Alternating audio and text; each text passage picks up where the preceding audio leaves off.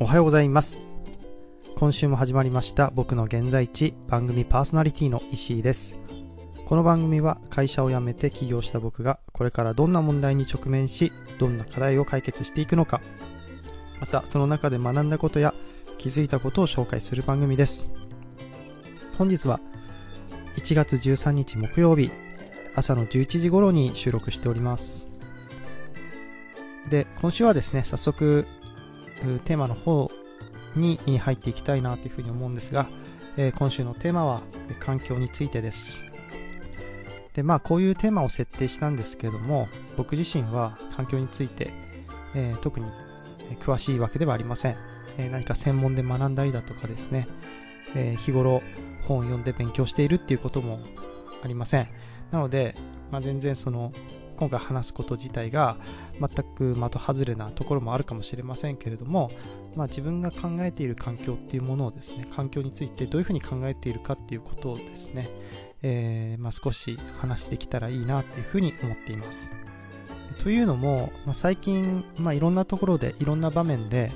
えー、環境について話されることが多いと思うんですよ。えー、でその中で、まあ、それ自体はですね、まあ、もう環境問題っていうのは一人一人考えなくちゃいけない問題なので、まあ、それ自体はすごくいいことだと思うんですけれども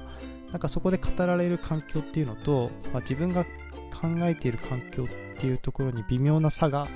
あある感じがしていてでこの違いっていうかこのズレって何だろうって自分でもすごく興味があったので、えー、この際ですね少しそれを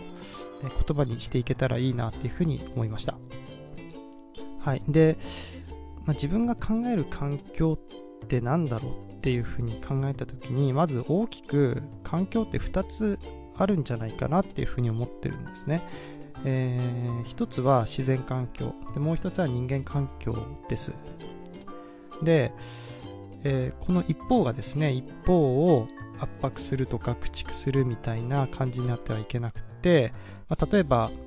まあ、人間が自分たちの生活のために山を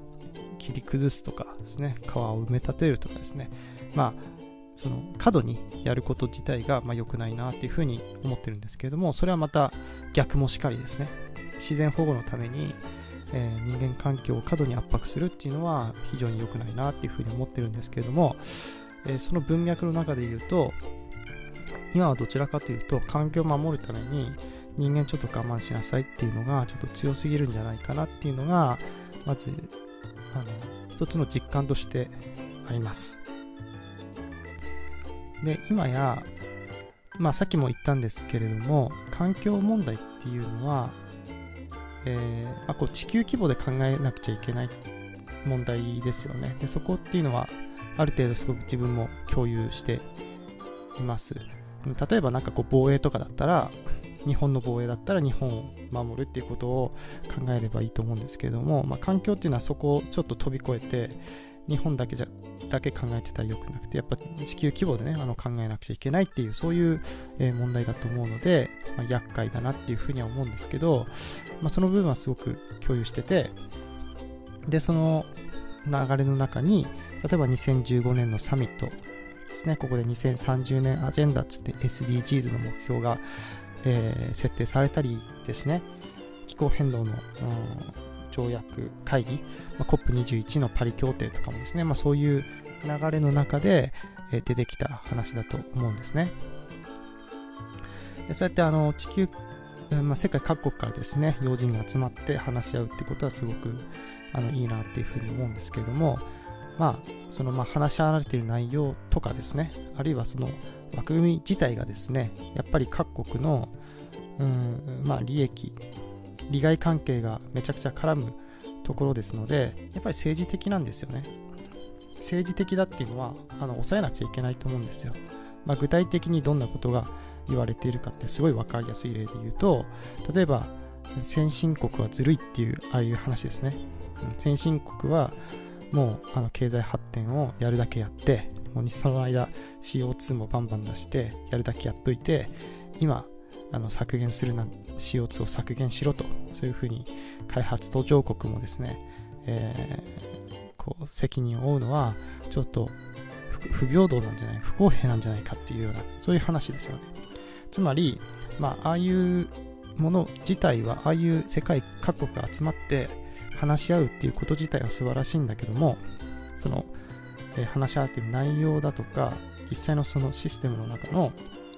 各国の利害調整っていうのはやはり政治的なもので決められているっていうのが、ま、多分にあると思っています。でその例えば具体的な一つとして、まあ、CO2 の削減脱炭素とかがあるわけですけれどもでこれの根拠にしているのが、まあ、産業革命以来この200年の中で CO2 濃度がちょっとずつ上がってるよっていうような話をしてですねこれを下げなくちゃいけないっていう話になってるんですけどまあその人間の活動って別に産業革命から始まったわけじゃなくてその前からも始まってるわけですね。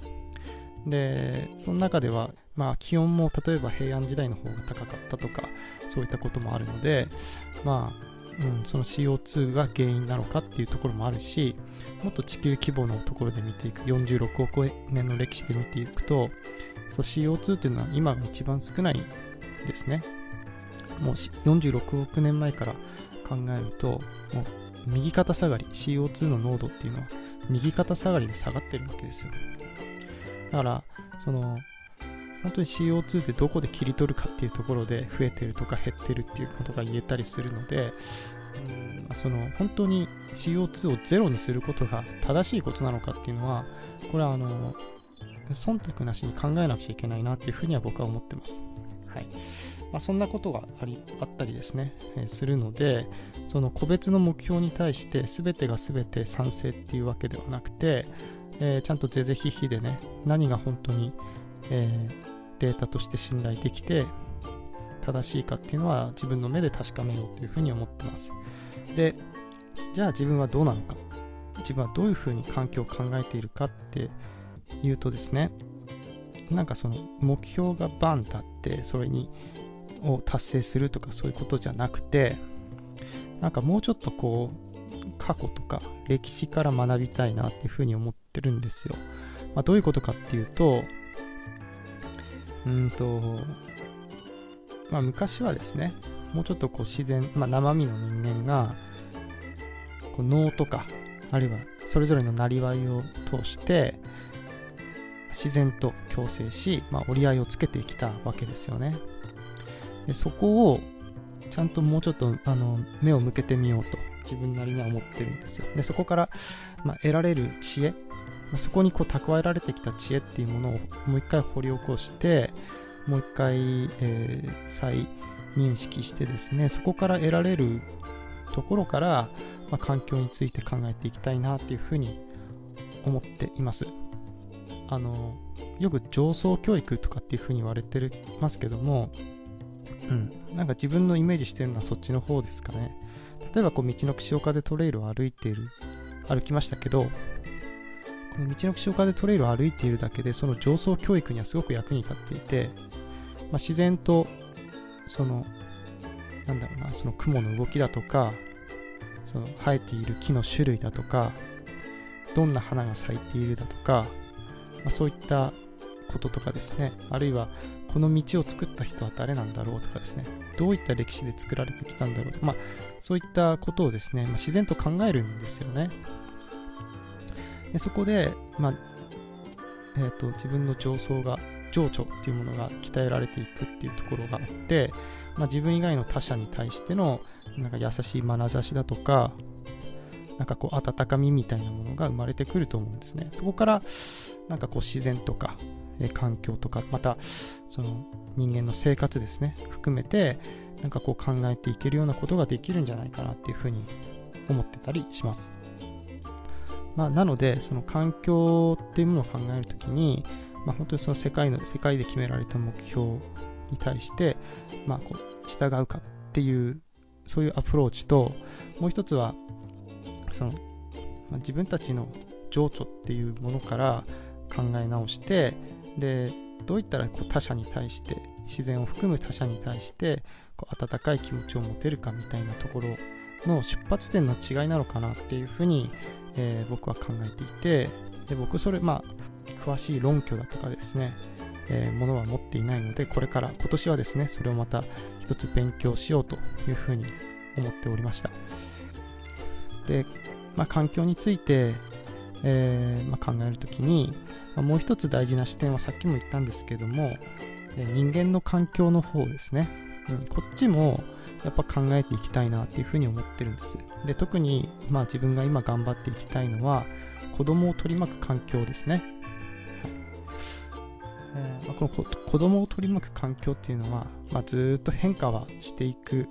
ものなので、まあ、これは仕方ない流れなのかもしれないんですけど例えば自分が、えーと、物心がついて大体30年くらい経ちましたけどやっぱり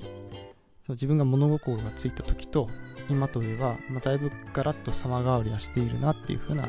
感じはしますね、えー、まあ、自分の時はやっぱりどっちかっていうと外で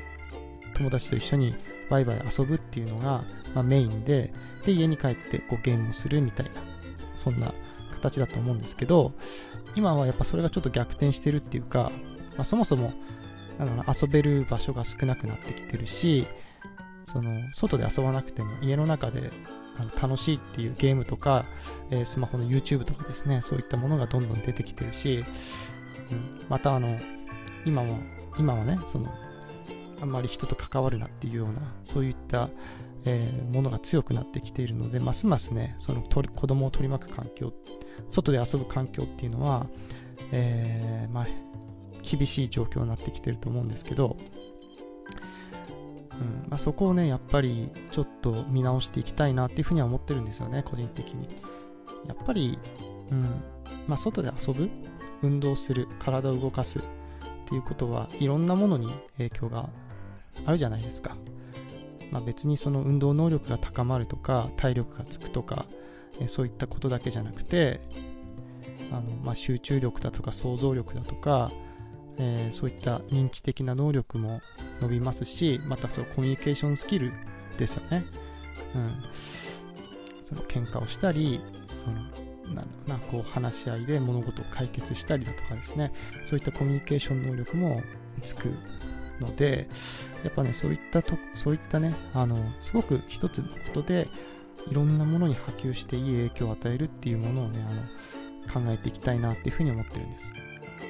はい、ということで、まあ、今回あの環境について、えー、話してきたんですけれども、まあ、この問題っていうのは本当人それぞれ、えー、違う立場あるいは違う意見っていうものを持っていると思うので、